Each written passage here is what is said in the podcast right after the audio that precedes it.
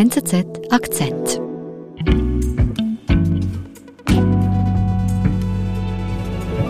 Willkommen, Daniel. Freue mich. Was hast du uns für eine Geschichte mitgebracht? Ich habe euch die Geschichte vom Herrn B. mitgebracht, ein Mann um die 50, der in der Umgebung von Bern lebt. Er ist verheiratet und der seine Frau vergiften wollte. Und das ist dann nur mit großem Glück herausgekommen. Und das ist ein Beispiel für ein Phänomen, das es in der Schweiz, aber auch in Deutschland gibt, nämlich dass viele Morde, viele Tötungsdelikte, aber auch viele Suizide nicht auffliegen, nicht, dass das nicht bekannt wird und dass die Leute als natürlich Gestorbene beerdigt werden. Wie kann es sein, dass jedes zweite Tötungsdelikt unbemerkt bleibt? Daniel Gerni erzählt von einem Fall, der aufzeigt, warum Täter so leicht davonkommen können. Wer ist denn dieser Herr B und warum will er seine Frau vergiften? B wohnt, wie gesagt, in der Umgebung von Bern, in der Agglomeration. Er ist verheiratet, nicht sehr glücklich und verliebt sich in eine andere Frau. Und ihm fehlt aber der Mut, sich zu trennen. Er ist introvertiert, er ist konfliktscheu, er meidet Diskussionen und überlegt sich, wie er seine Frau trotzdem loswerden könnte. Und dann beschließt er, er will seine Frau vergiften. Woher weißt du denn das alles? Also die ganze Geschichte basiert auf der Anklageschrift. Wir haben recherchiert, gibt es Fälle, an denen man zeigen kann, wie schwierig es ist, Tötungsdelikte zu erkennen und haben dann diesen Fall gefunden. Aber wie gesagt, wir haben nur die Anklageschrift, wir konnten mit dem Beschuldigten nicht reden. Das gilt okay. natürlich die Unschuldsvermutung. Ja. Du hast uns gesagt, Herrn B. beschließt, seine Frau zu vergiften. Wie ist er dann mutmaßlich vorgegangen? Das ist schwierig zu sagen, weil man da relativ wenig weiß, aber wahrscheinlich hat er da im Internet recherchiert, so stelle ich mir das vor, und hat geschaut, welche Giftarten könnten funktionieren, mhm. wo besteht die Chance, dass man nicht unbedingt entdeckt wird mhm. und hat dann ein Medikament gefunden, ein Medikament war es dann, das er gefunden hat gegen Gicht. Das ist erhältlich, wenn man die Bezugsquellen kennt und das Besondere an diesem Medikament ist, dass es in einer Überdosis extrem toxisch ist okay. und dass es kein Gegenmittel gibt. Okay. Und Herrn B. bestellt sich jetzt diese Medikamente oder wie muss ich mir das vorstellen? Er bestellt sich die in mehreren Portionen, lässt er sie zu sich ins Postfach kommen. Er hat ein Postfach, wo das angeliefert wird und dort holt er das Gift jeweils ab. Und was macht er dann damit? Also es ist der 18. März 2021, also die letzte Portion dieses Medikamentes in seinem Postfach abholt und beginnt dann seinen Plan wirklich in Tat umzusetzen. Das heißt, er zerstampft diese Pillen zu Pulver, sodass man das nicht mehr erkennen kann mhm. und mischt dann das in einen Teleporridge. Hier weiß man nicht ganz genau, wie er es gemacht hat, weil okay. das nachträglich natürlich schwierig ist, das herauszufinden. Mhm. Aber er hat das, so vermutet die Staatsanwaltschaft, in einen Teleporridge gemischt. Also seine Frau ist etwas unwissentlich, dass da Gift oder Medikamente genau. drin sind, genau. die ihr Mann rein er, er schmuggelt ihr das unter und mhm. beim Frühstück, so stelle ich mir das vor, isst sie diesen Teleporridge unwissend, mhm. dass da ein Gift drin ist, hat aber zu viele Tabletten sich bestellt und den Rest der Tabletten versteckt er dann in einer Stammduhr im Gang. Okay, und was geschieht dann mit der Frau, die jetzt da diese vielen Medikamente zu sich nimmt? Ja, so um 16 Uhr am Nachmittag an diesem 20. März hat sie plötzlich starke Bauchschmerzen, es ist ihr übel, sie erbricht und sie geht dann ins Spital. Mhm. Und dort untersucht man sie relativ gründlich, also mehrere Stunden schaut man das an und hat dann aber den Verdacht auf eine Magen-Darm-Grippe. Okay. Und schickt sie dann so gegen 10 Uhr abends wieder nach Hause und sagt, das vergeht dann halt schon, das ist halt so bei einer Darmgrippe, da hat man Schmerzen. Mhm. Und dann? Dann hört das einfach nicht auf.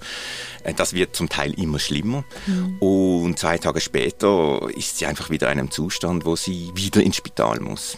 Dann wird sie wieder untersucht Und dort heißt dann die Diagnose Norovirus. Das okay. ist ein Virus, wo man sehr starke Darmbeschwerden und so weiter Erbrechen. bekommt, mhm. Erbrechen und so weiter. Mhm. Und also und ihr Mann, äh, der sieht einfach zu, wie seine Frau leidet und er sagt den Ärzten Absolut, nichts. so geht das aus der Anklageschrift klar hervor. Äh, das Leiden muss unermesslich sein mhm. und auch als er das sieht, sagt er nichts und das geht einfach weiter. Aber wie kann es denn sein, dass, ähm, dass man das im Spital nicht merkt, dass da etwas nicht stimmen kann. Dass man da immer zur Diagnose Magen-Darm-Geschichte Also es gibt verschiedene Gründe dafür. Also einerseits hat diese Frau immer wieder Darmbeschwerden gehabt, leichte Essstörungen. Das heißt, das passt eigentlich in diese Krankengeschichte etwas hinein. Mhm. Da muss man aber auch sehen, das ist ja nicht irgendein Gift, das körperliche Merkmale hervorruft, sondern es ist ein Medikament, das erst in der Überdosis tödlich wirkt mhm. oder, oder äh, für den Körper schädigend ist. Das heißt, man sieht es auch nicht. Man sieht es mhm. nicht und es gibt keinen Hinweis darauf, dass da etwas nicht stimmt. Und wie geht es denn mit der Frau weiter? Sie leidet jetzt hier seit vier Tagen. Also sie bleibt dann im Spital und es wird dann immer schlimmer. Die Leber versagt, die Nieren versagen, dann bricht der Kreislauf zusammen und es kommt dann zu einem Multi-Organversagen, wo einfach der Körper seine Funktionsfähigkeit aufgibt. Mhm. Und am 24. März, also vier Tage nachdem sie diese Überdosis dieses Medikaments eingenommen hat, dann stirbt sie. Mhm. Und wie geht es denn jetzt weiter? Also was geschieht mit der Frau, mit der Leiche? Also immer wenn jemand stirbt, dann gibt es eine Leichenschau. Das heißt, ein Arzt muss die Leiche begutachten und erstens mal den Tod feststellen und äh, man muss auch die Todesursache und die Todesart feststellen. Mhm. Und jetzt gibt es vier Todesarten. Es gibt die natürliche Todesart, es gibt den Suizid, den Selbstmord, es gibt den Unfall und es gibt die Tötungsdelikte, die Tötung okay. durch einen anderen Menschen. Und was wurde jetzt bei der Frau festgehalten, notiert in den Dokumenten? Hier hat das Ärzteteam ein Vermerk gemacht, dass das unklar sei. Und zwar hat sie das, das ist interessant, hat sie das gemacht, eigentlich alleine aufgrund eines Bauchgefühls. Im Prinzip gab es keine Hinweise darauf, dass da eine Vergiftung vorliegen könnte. Medizinisch gab es keine Hinweise darauf. Was einfach den Ärzten auffiel, dass die Frau, die ja doch noch nicht in einem sehr hohen Alter gewesen ist, sehr schnell gestorben ist. Und mhm. sie hat dann zur Sicherheit mit diesem unguten Gefühl gesagt, die Todesursache sei unklar. Okay, und was geschieht dann, wenn der Tod als unklar definiert wird? Also wenn die Todesursache unklar ist, dann kommt die Gerichtsmedizin ins Spiel. Mhm. Und sie nimmt dann eine sogenannte Legalinspektion vor. Das heißt, sie schaut sich den Körper an, allerdings nur äußerlich, also es wird in der Regel keine Obduktion vorgenommen sie schaut das vielleicht auch unter besserem Licht an, mit fachmännischem Blick, um zu sehen, gibt es da Hinweise auf eine Fremdeinwirkung, auf einen Unfall? Gibt es irgendetwas, was darauf hindeuten könnte, dass das kein natürlicher Tod ist?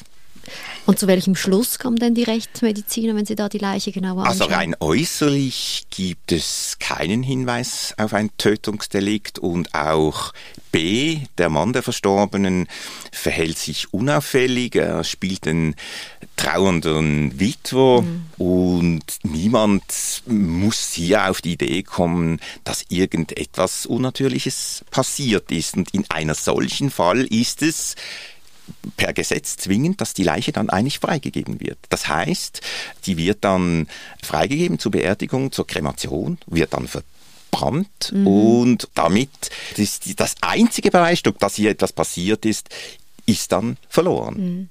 Und wie geht es denn in diesem Fall weiter, wo man jetzt eben nichts findet? Das heißt, sie müsste jetzt beerdigt werden.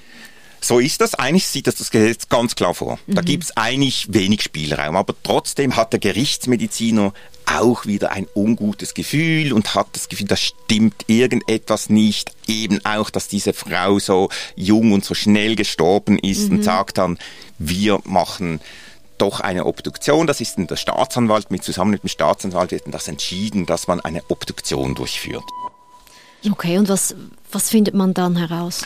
Dann werden die, wird der Körper auch innerlich untersucht. Beispielsweise werden auch toxikologische Abklärungen vorgenommen. Mhm. Das hat man auch gemacht in diesem Fall. Man hat geschaut, was sind für Fremdstoffe in diesem Körper. Man hat dann gesehen, das sind verschiedene Medikamente, was nicht überraschend ist, weil die Frau war ja im Spital, ist behandelt mhm. worden. Und dann hat man das abgeglichen, die Medikamente, die man dort gefunden hat, mit der Liste der Medikamente, die im Spital abgegeben wurde. Mhm. Und hat gesehen, ein Medikament, das man im Körper entdeckt hat, war nicht auf dieser Liste.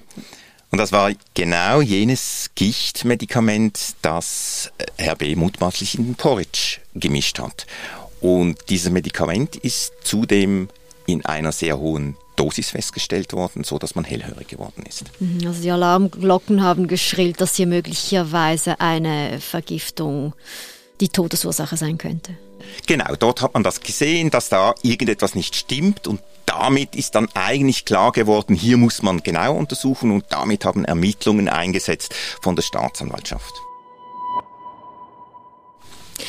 Jetzt aber, wenn ich das richtig verstehe, dann hat man diese Überdosis nur gefunden, weil zuerst die Ärzte und dann die Rechtsmediziner und der Staatsanwalt ein ungutes Bauchgefühl hatten. So ist es präzise. Da waren aufmerksame Ärzte, da war ein Gerichtsmediziner, der genau hingeschaut hat, die dann einfach realisiert haben, da stimmt etwas nicht. Und man kann sich vorstellen, dass das in anderen Situationen eben anders laufen kann, dass man da eben nicht realisiert, dass da eine unnatürliche Todesart vorliegt, mhm. äh, dass da jemand unter Fremdeinfluss oder bei einem Unfall gestorben ist und dass man das einfach nicht merkt.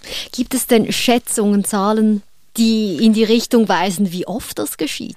Es ist natürlich sehr schwierig, das abzuschätzen, mhm. weil man ja nicht Weil's weiß. Nicht aufliegt. Aber es gibt Untersuchungen, die man gemacht hat aufgrund von Todesfällen, die zuerst als natürlich beurteilt wurden, wo man dann später durch Zufall entdeckt hat, dass doch etwas anderes dahinter steckt. Und das hat man dann hochgerechnet mhm. und gesehen, dass etwa jedes zweite Tötungsdelikt unentdeckt bleibt. Das sind Untersuchungen, die man in Deutschland gemacht hat, sehr mhm. umfangreiche, mehrere Untersuchungen. Und ein Schweizer Forschungsteam hat das dann auf die Schweiz übertragen und geschaut, ob man basierend auf diesen Zahlen in der Schweiz von, von einem ähnlichen Szenario ausgehen muss. Und das kann man das kann man. Es gibt mhm. sogar Hinweise darauf, dass das in der Schweiz noch drastischer ist. Und das hat damit zu tun, dass die Verfahrensvorschriften, die ganzen Instrumentarien, wie man vorgeht beim Tod von einem Menschen, sich unterscheiden. Und da gibt es zwei, drei Elemente, die in der Schweiz ungünstiger sind. Und du sagst über 50 Prozent. Genau, das heißt, dass jedes zweite Tötungsdelikt, jeder zweite Suizid, jeder zweite Unfall unentdeckt bleibt und dass der betreffende Verstorbene dann als eines natürlichen Todes gestorben beerdigt wird. Aber wie kann denn das sein? Also, dass, ähm, dass das hier ein bisschen auch eben willkürlich fast äh, scheint, ob diese Fälle aufgedeckt werden. Da ich würde nicht ja von Willkür reden, sind wahrscheinlich zwei Elemente. Einerseits so ein bisschen das, das Menschliche, dass wenn jemand stirbt und die Leichenschau stattfindet, dass es auch eine gewisse Überwindung braucht, hier zu sagen, hier stimmt etwas nicht. Man muss sich mhm. vorstellen, die Leute trauern, alle sind verzweifelt und es deutet nichts darauf hin, dass etwas nicht stimmt dann. Schwierig, wenn dann der Arzt genau, kommt, möglicherweise genau, wurde ihr Geliebter umgebracht. Genau, oder, mhm. oder Suizid oder was auch ja. immer. Das ist schwierig und dann gibt es aber natürlich schon auch gesetzliche Bestimmungen, wo man sagen muss, die müsste man anders formulieren, dass man da ein bisschen mehr Sicherheit hätte. Tut sich denn da was? Da ist man jetzt in der Politik dran.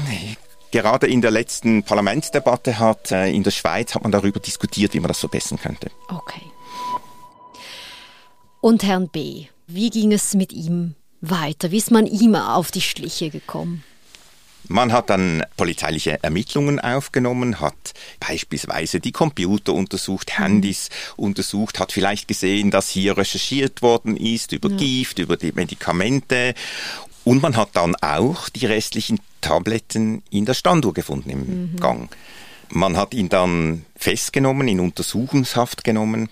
B selber bestreitet die Vorwürfe und mhm. wir wissen deshalb eigentlich erst im Sommer, wenn der Gerichtsprozess stattfindet, ähm, was wirklich passiert ist. Und auch wenn sich jetzt bestätigt, dass er seine Frau vergiftet hat. Ist das, wenn ich dich richtig verstanden habe, wirklich nur ein Fall, der aufgeflogen ist. Genau, es ist ein mhm. Beispiel für ein Phänomen, das, das hier existiert und wo man sicher genau hinschauen muss. Das bedeutet natürlich, dass eben andere Fälle unentdeckt geblieben sind.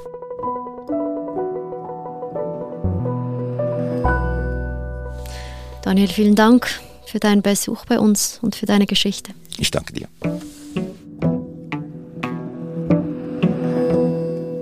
Das war unser Akzent. Ich bin Adin Landert. Bis bald.